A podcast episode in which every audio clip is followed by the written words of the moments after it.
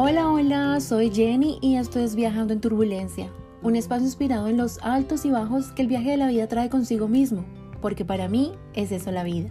Un viaje en el que cada uno de nosotros tomamos la decisión de disfrutarlo o de sufrirlo. Este podcast es para ti si después de un largo día, una semana de solo fallos, un mes o quizás un año donde sientes que te estancas y no avanzas como quieres, lo único que deseas oír es un, hey, lo estás haciendo bien, no te des tan duro. Definitivamente este espacio es para ti. Así que coge tu equipaje más ligero y emprendamos este viaje. Bienvenido a bordo. Bienvenida, bienvenido, bienvenide en este viaje que vemos absolutamente todos. En este primer episodio te voy a hablar un poco de mí, de mis intenciones con este podcast y del tema del día que son las metas de año nuevo. Estoy muy contenta de hacer esto posible y está hecho con tanta pasión que sé que te vas a quedar por mucho más. Antes que nada, a mí me enseñaron que el que llega saluda y se presenta. Así que hola, soy Jenny Hostos. No quiero hacer una presentación formal de mi persona porque la verdad es que en cada episodio vas a ir conociendo un poco más de mí, de mi esencia más pura, de esa que viene sin máscaras ni etiquetas. Por ahora confórmate con saber que tengo 26 años, soy colombiana, vivo en Estados Unidos y que desde que empecé a conocerme a mí misma a raíz de los poquitos pero sustanciosos viajes que he realizado, encuentro esta actividad la más dichosa de todas. Y aunque este podcast no será específicamente sobre viajes, sí voy a compartir muchos aprendizajes que he tenido a partir de ellos en el transcurso de mi vida. Aprendizajes que me han hecho crecer como mujer, como profesional, hija, hermana, compañera, vecina. Para ser más específica, he aprendido tanto de mi propio ser que eso me ha llevado a expandir mi conciencia sobre lo que venimos a hacer aquí, en el mundo, donde el tiempo se nos va casi que volando y una gran parte de la humanidad se va sin saber qué tipo de huella dejó en su partida. Entonces, ¿qué puedes esperar de este podcast? Primero que todo, debo decir que me dirijo principalmente a mujeres porque hablo desde mi experiencia. Sin embargo, como dije en el principio, aquí cabemos todos. Y yo defiendo muy bien la idea de que todos los seres humanos trabajando hacia un mismo fin es muy posible. Segundo, hay tres valores con los que me siento muy alineada, identificada hoy en día y por supuesto que serán la base de este espacio. Estos son espiritualidad, comunicación y amor. Con espiritualidad no me refiero a las religiones. Yo soy creyente de Dios, pero mis inclinaciones de fe no tienen nada que ver con la espiritualidad de la que te hablo, la cual se refiere a la expansión de nuestra conciencia, esa que, que se desprende de lo material y le da espacio a que vivamos en una abundancia superior. Para no complicarlo tanto, se trata de mirar más hacia nuestro interior para sentir esa plena felicidad en lugar de ir a buscarla en el exterior. Es decir, dejar atrás la necesidad de lujos materiales, dependencia emocional, sobre todo esa dependencia a otras personas, esa necesidad de querer reconocimiento, poder, etc. Cuando me gradué de comunicación social me sentía en un punto de mi vida donde no sabía para dónde coger. Había disfrutado muchísimo de mi carrera y realmente estaba segura que esa era mi área. Pero al salir a la vida laboral en forma, mis miedos salieron a flote y me hicieron sentir chiquitita, chiquitita, chiquitita. Estuve como en el limbo muy buen tiempo esperando que se me iluminara el camino. Pero hoy puedo decir con mucha seguridad que la comunicación es un todo y que empieza por cómo nos estamos comunicando con nosotros mismos.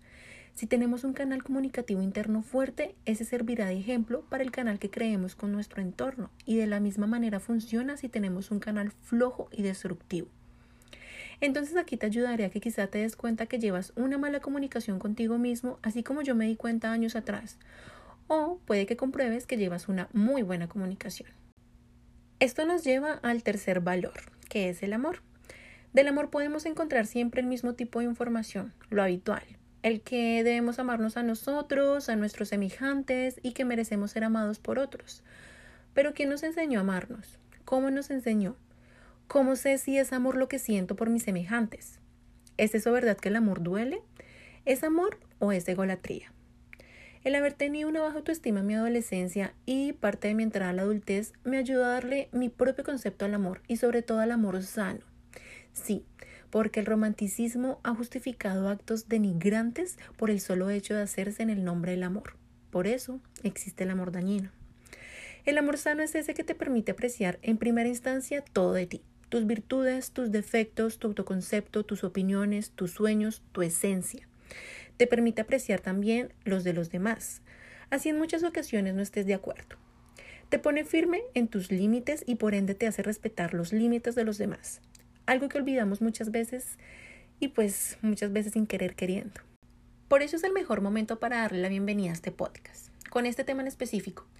Año nuevo, vida nueva, libro del año 2021, página 1 de 365, la. Tenía que ponerme cliché porque es que la verdad es que el tema es un tema cliché. A ver, que levante la mano aquellos juiciosos, dedicados, perseverantes, mutantes alienígenas, superhéroes que cumplieron con su lista de propósitos del 2020. ¿Por qué año para ser tan duro, hola? Y sobre todo para esta generación que no sabe lo que es sufrir una guerra mundial aunque se vio venir en más de una ocasión. Sin ánimo de ofender ni herir susceptibilidades, hablo por aquellos que hemos sido muy privilegiados de no experimentar en piel propia la violencia desmedida que hay en diferentes rincones del mundo. Y aún así vivimos quejándonos. Sí, tanto en Colombia como acá me he indignado en más de una ocasión por las tantas injusticias que a diario salen a relucir. Para mi salud mental decidí dejar de ver noticieros, y empezar a consumir lo estrictamente necesario para estar actualizada. Realmente puede sonar egoísta, pero dos de las enseñanzas con las que decido quedarme son que el fuego no se apaga echándole gasolina y que buscando alternativas, probando y ensayando es que uno le da el blanco a lo que realmente necesita. Mi invitación es que este año ajustemos esa lista de metas y objetivos. Así sea un ajuste pequeño, para donde incluyamos más, ojo con esto, ojo con esto, incluyamos más el dar que el recibir, el ofrecer hacer en lugar del esperar que el otro haga, y el más lindo de todos a mi parecer, priorizar el sentir que el tener. Con dar en lugar de recibir me refiero a que la lista de nuestras metas, objetivos, propósitos, como le llames, suele empezar con recibir bendiciones, en hacer peticiones y deseos como encontrar el amor de la vida, que llegue la oportunidad de un trabajo mejor, más entradas económicas, realizar el viaje soñado. Metas que en cierta parte dependen de nosotros y en otra depende de la fe en la que creamos para que las cosas salgan como tienen que salir, pero que salgan. ¿O no es cierto? ¿Qué tal si nos enfocamos realmente en cumplirlas, pero siendo nosotros los que dan esas bendiciones? Por ejemplo, brindarle una ayuda a una persona diferente cada mes, sin alardear, sin intenciones de hoy por ti mañana por mí, sino por poner un granito de arena al cambio real a ese que empieza con nosotros. Si ya haces parte del team que lo aplica, gracias, muchas gracias. Necesitamos más personas como tú o más personas como aquellos que no buscan que el amor les llegue a golpear la puerta, sino que salen a dar justamente eso, amor. De esos que le suben el ánimo con tan solo una sonrisa a una persona que tuvo un mal día. Necesitamos más de aquellos que sin juzgar el comportamiento del otro le tienden la mano para ayudarle a enmendar el error que haya cometido. Pequeñas obras que realmente llenan el alma mucho más que el conocer un nuevo lugar en el mundo. Y pilas, que lo digo yo que vine a conocer el mar a mis 21 años. Con lágrimas en los ojos me prometí no dejar pasar en alto las maravillas de lugares que el mundo tiene por mostrarnos. Y la verdad es que hay miles de lugares maravillosos. Pero definitivamente el mejor cuadro fotográfico lo obtenemos en el momento que hacemos parte de un cambio significativo, así sea en una sola persona. Empecemos con nosotros mismos. A veces nos gusta llenarnos de discursos internos que solo alimentan el odio y ni siquiera nos damos cuenta del mal que nos hacemos unos con otros por defender ideologías a capa y espada. Me incluyo ahí, porque trabajo que me ha costado alejarme de la polarización que se ve cuando se acercan las fechas de cualquier tipo de elección política en mi país. Que los de izquierda, los de derecha, los tibios, que los ladrones politiqueros. La lista puede ser eterna y me canso. Es que conseguir alimentando esa actitud hasta cortamos hilos de amistad, de familia, olvidamos el buen trato con personas que no piensan igual que nosotros. La palabra que muchos ha usado un tiempo para acá le queda como anillo al dedo a esta situación y es toxicidad. Este año, mejor en lugar de esperar que otras personas hagan, nosotros empecemos ofreciendo una disculpa a quien por orgullo quizás dejamos ir, o el perdón a aquella persona o situación que no nos deja dormir con tranquilidad. Colaboremos con con grupos de ideas contrarias para encontrar el bien común. ¿Qué tal? ¿Te suena? Hagamos las paces con quienes nos vivimos enfrentando a competencias interminables. Qué bueno que es asistir a un estadio sin tensión entre los fanáticos. O una campaña política con mensajes y propuestas que eduquen en lugar de indirectas tiltando ignorantes a otros solo porque tienen una opinión diferente. Una vez en uno de esos debates que se forman a través de las publicaciones en Facebook, los cuales ya trato de evitar a como de lugar, Me tildaron de ilusa porque opiné que con el hecho de reforzar la enseñanza y práctica de los valores a nuestros niños de hoy estaríamos aportando mucho más para el futuro que con una enseñanza de la historia de las tantas luchas que nos anteceden. La tan alabada frase de Napoleón que ha servido de lema para muchas ocasiones y que en Colombia se repite por montón. Aquel que no conoce su historia está condenado a repetirla. Pues yo digo que de tanto estudiarla es que la seguimos repitiendo como si esa fuera la única opción y la única dirección para cambiar al mundo. La lucha. Una palabra con tanto poder que merece otro episodio completo. Pero volviendo a mi punto de vista, ¿cómo carajos vamos a enseñarles a nuestros niños de valores como la empatía cuando no somos capaces de entender a alguien sin la necesidad de señalar, juzgar o etiquetar? Primero debemos educar a nosotros, los jóvenes mayores, los adultos, y expandir nuestra conciencia a otros niveles. Pongamos en nuestra lista de propósitos dejar de combatir el fuego con el fuego. Y si es posible, unámonos y hagamos el trabajo que el gobierno no hace. Nos la pasamos en levantamientos sociales para exigir que hagan su trabajo y las respuestas que recibimos cada vez tienen menos vergüenza. No digo que no funcionen, pero es un ciclo repetitivo al que hay que buscarle el fin por completo. Alguien un día me dijo que la política es una necesidad natural de la sociedad. ¿Really? Me disculpará si eres politóloga o politólogo, pero le apunto más a que cuando seamos capaces de gobernarnos a nosotros mismos en mente, cuerpo y espíritu, la política que conocemos morirá para dar espacio a hablar realmente de orden y justicia. Y ya, la verdad no me extiendo más en el tema porque, como dije y lo repito, lo digo sin ánimos de ofender a nadie, y mucho menos lo hago con la intención de ser dueña de la verdad sino para compartir diferentes puntos de vista. Mientras tanto, mientras que llegamos a ese extraordinario proceso de transformación, te invito a la última reflexión para que ajustemos esas metas y propósitos de año 2021, que es darle más importancia al sentir que al tener. Acumulemos más experiencias en lugar de ropa, por ejemplo. Celebremos más las emociones que sentimos al conseguir un sueño que el mero material del que se compone. Llámese casa, carro, moto, bla, lo que sea. Dejemos de disfrutar del objeto en sí que llega a nuestras manos, que llega a nuestras vidas, para disfrutar de la emoción que nos da el proceso de conseguirlo. Esa que nos recuerda lo duro que es el camino, pero también de la dedicación, el compromiso, el amor y hasta la valentía que ese camino representa. Apreciemos ese regalo de poder conectarnos emocionalmente. Doy plena fe que hacerlo activa lo mejor de nosotros en nuestras acciones. Así que giremos la mirada a lo que tenemos en el interior y no en el exterior. Démonos la oportunidad de ver el mundo con otros ojos a los que estamos acostumbrados. Hay un mantra que lo he convertido en un hábito diario de manera inconsciente y me encanta. Buda dijo que el deseo es la raíz del sufrimiento.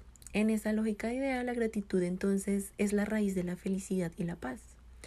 Una vez encontramos contentamiento y alegría en cosas pequeñas, el mundo se transforma en un jardín de posibilidades. Seamos agradecidos y compartamos ese agradecimiento con quienes nos rodean.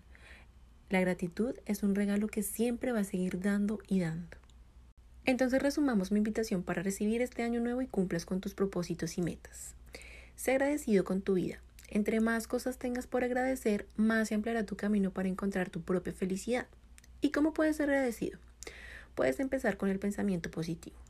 El año pasado nos dejó ver lo afortunados que somos muchos, así que empieza por agradecer todo lo que tienes y no lo habías apreciado tu familia, tu hogar, tu empleo, tus amigos, tu cuerpo, tu salud. Ahora, si quieres dar un paso más al agradecimiento, aplica estas tres reflexiones a la lista de tus objetivos para cumplir con las metas de este año. Dar en lugar de recibir. Ofrecer hacer en lugar de esperar que otros hagan. Y priorizar y o disfrutar del sentir en lugar del tener.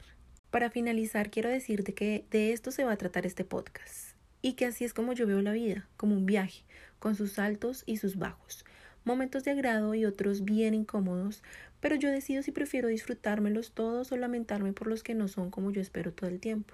¿Qué decides tú? Sea lo que sea, hagas lo que hagas, yo solo espero que experimentes más felicidad y momentos de alegría la mayoría del tiempo. Quédate con lo que te gustó de este primer episodio y con lo que no, debatámoslo con amor y respeto.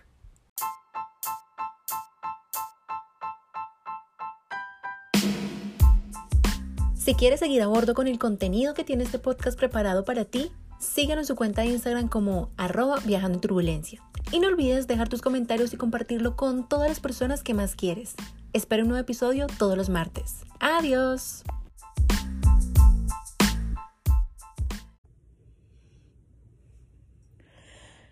Este es un episodio muy especial porque es la primera persona que invito a que me acompañe a hablar de estos temas. Como ya sabes, a mí me gusta tomar un poquito de todas las ideas y opiniones habidas y por haber. Y este personaje que invité el día de hoy, me encanta que cada vez que hablamos llegamos a conclusiones muy fuertes y definitivas después de haber debatido un buen rato, con subidas y con bajadas Así que este es el tema indicado para estrenar este nuevo formato en el programa. A muchos nos ha tocado lidiar con este tema, ya sea porque nos han pedido un tiempo o porque hemos querido pedir un tiempo. Así que sin más preámbulo, comencemos. Este es un episodio muy especial porque es la primera persona que invito a que me acompañe a hablar de estos temas.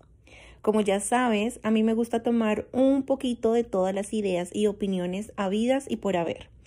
Y este personaje que invité el día de hoy, me encanta que cada vez que hablamos llegamos a conclusiones muy fuertes y definitivas después de haber debatido un buen rato, con subidas y con bajadas.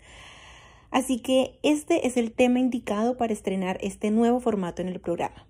A muchos nos ha tocado lidiar con este tema, ya sea porque nos han pedido un tiempo o porque hemos querido pedir un tiempo. Así que sin más preámbulo, comencemos.